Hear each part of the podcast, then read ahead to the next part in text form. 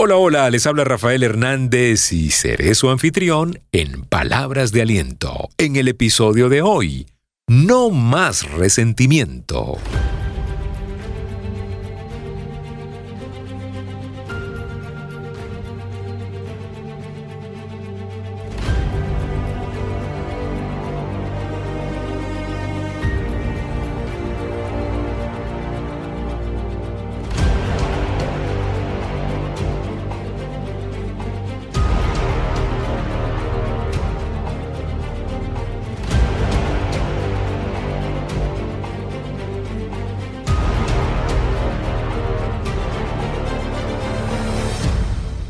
No más resentimiento. Mire, es peligrosísimo vivir con el resentimiento. El resentimiento es eh, peligroso porque te hace sentir de nuevo, fíjese la palabra resentimiento, te hace sentir de nuevo lo que te hizo daño. Eso que pudiera ser una práctica que nos puede hacer incluso más daño, ¿no? Sobre todo porque podemos aprender a procesar todo desde el dolor, y volver a sentir el dolor y aprendemos a sufrir y podemos eh, aprender a tener una conducta que termina siendo muy tóxica para todos nosotros. Así que pues tenga cuidado con el resentimiento. El resentimiento es totalmente inconveniente. Vamos a redefinir, o mejor dicho, a definir el resentimiento. Es un sentimiento persistente de disgusto o enfado hacia alguien por considerarlo causante de nuestras ofensas o del daño sufrido, y se manifiesta en palabras o en actos hostiles. Eh, por ejemplo, sus palabras de venganza sonaban a resentimiento. ¿Ha oído usted esa frase, no? Es peligrosísimo. lo peligroso del resentimiento es la persistencia del sentimiento hostil que eso puede enseñarnos un patrón muy, muy destructivo. El resentimiento es un dolor moral que se puede producir como consecuencia de una ofensa. Tenga mucho cuidado, la persona que lo sufre no logra olvidar esa ofensa, de manera que lo vuelve a sentir una y otra vez, lo resiente, y esa ofensa, esa situación que pasó, ese dolor que se vivió, generó una serie de respuestas bioquímicas, incluso en el cuerpo, que se vuelven a vivir.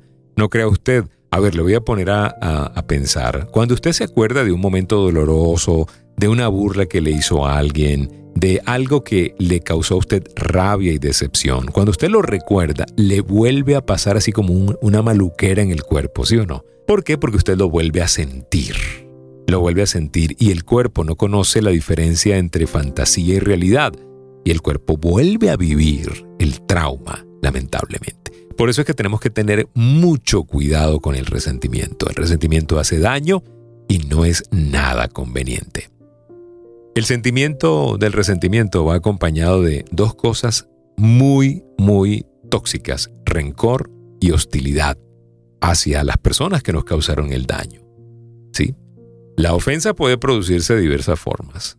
Puede ser un hecho que alguien hizo contra nosotros, puede ser un descrédito, eh, algo que nos desprestigió profesionalmente o personalmente, puede ser una agresión, una calumnia, o también puede ser en forma de omisión, que también es una ofensa sutil, pero también es bastante dañina. Por ejemplo, no recibir la invitación que usted esperaba. Eso es una ofensa de omisión la falta del reconocimiento por un trabajo que usted esperaba. Usted esperaba la palmadita en las manos, pero no se hizo. Alguien no la recibió. Eh, esa muestra de amistad por un determinado grupo de personas, por un amigo o por cualquier razón. Eso genera ese resentimiento. Recuérdelo, el resentido desea vengarse de aquel que le ha ofendido o que le ha causado algún daño, justa o injustamente. Considere que esa persona tarde o temprano tendrá que pagar por el daño causado y desea realizar una acción semejante a la recibida. Por eso es que es peligroso el resentimiento, porque van haciendo y puede obsesionar de tal manera a las personas que acompañan ese volver a sentir esa emoción, ese resentir años, incluso a lo largo de toda una vida. Cuidado con eso. ¿Cómo podemos superarlo? Lo primero que tenemos que hacer es liberarnos de el sentimiento de volver a sufrir. es entender la naturaleza de la ofensa. ¿De quién procede la ofensa? ¿Qué consecuencias puede tener en nosotros? ¿Por qué hizo eso que estaba haciendo? ¿Había intención de ofender? A veces nos hacemos una película nosotros sobre algo que no tiene ni pies ni cabezas. Y a lo mejor estamos nosotros pensando, no, es que seguro me odia, seguro la tiene contra, contra mí, seguro la agarró conmigo y probablemente esa persona pues ni siquiera se ha dado cuenta de que está generando todas esas emociones. Así que pues hay que analizar con objetividad lo que pasó.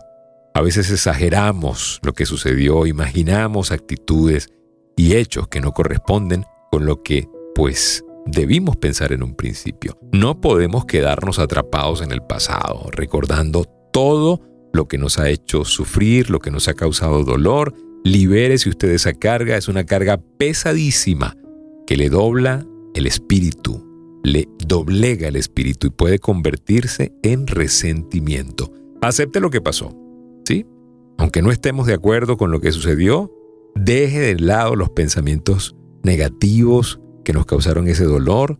Esa es la mejor solución para superarlo.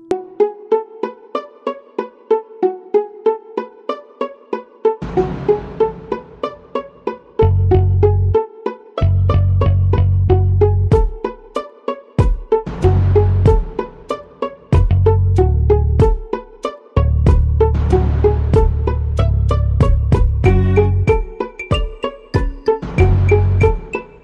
Gracias por permitirnos compartir este mensaje. No más resentimiento, no volver a sentir, niéguese a resentir lo tóxico que vivió y empieza a tener una vida diferente. Gracias por ser gente excelente, gracias por sintonizarnos, gracias por participar en nuestras redes sociales. Será hasta una próxima oportunidad y recuerden, si pongo a Dios de primero, nunca llegaré de segundo.